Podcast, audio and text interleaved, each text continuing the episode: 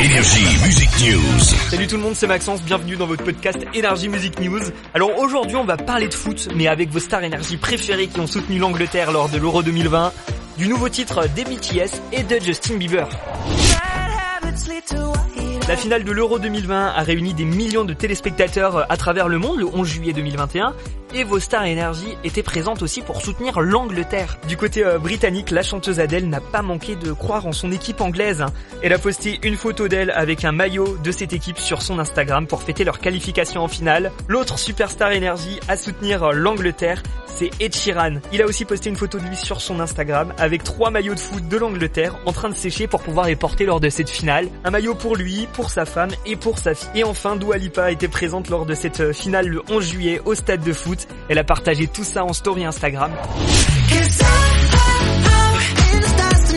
Ils reviennent en force les BTS avec leur hit Permission to Dance. L'envie de danser fait une nouvelle fois carton plein grâce à ce nouveau hit.